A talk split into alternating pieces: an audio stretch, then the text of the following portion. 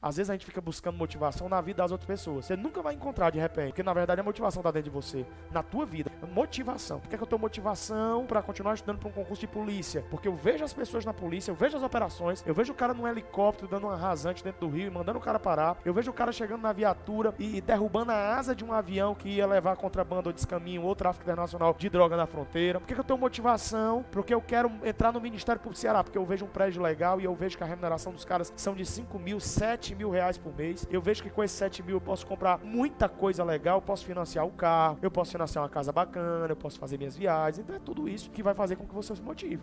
Agora, o problema da gente hoje é esse: a gente querer motivação na segunda-feira e quando for na quinta-feira a gente já não tem mais aquela dose, aquela pegada, aquela intensidade de motivação. Não adianta você sair daqui uma noite motivado, não adianta você sair daqui uma noite com vontade de chegar em casa e esbagaçar isso aqui, se durante a sua semana você não vai fazer nada, você não vai fazer merda. Então, pelo amor de Deus, pessoal, isso aqui é constância. Você tem que aprender que é constância. Como é que você faz para você conseguir um corpo legal? Não é constância? Não é só academia? Não. Não tem alimentação? Não tem? Tem ou não tem? Você pode comer qualquer coisa? Não. Você pode comer sempre a mesma coisa? Não. Você vai ter que mudar a rotina de alimentação? Vai. Como é que eu faço para eu conseguir construir uma empresa legal? Eu não vou ter que eh, pegar o dinheiro que da empresa e fazer o que? Retroalimentar dentro da empresa? Pega o dinheiro da empresa e joga todinho no teu bolso para você gastar comprando roupa boa, relógio bom, só, só, só chegando no shopping papocando, você se não quebra a empresa em um ano. Por isso que a grande maioria das pessoas não empreende. E por isso que a maioria das pessoas não faz concurso. Sabe por quê? Porque o primeiro concurso que ficar reprovado, o primeiro desânimo que acontecer, o primeiro simulado que se dá mal, a pessoa já não quer mais estudar. Você tem que ter resiliência, você tem que ter força. Isso aqui é caminhada, cara.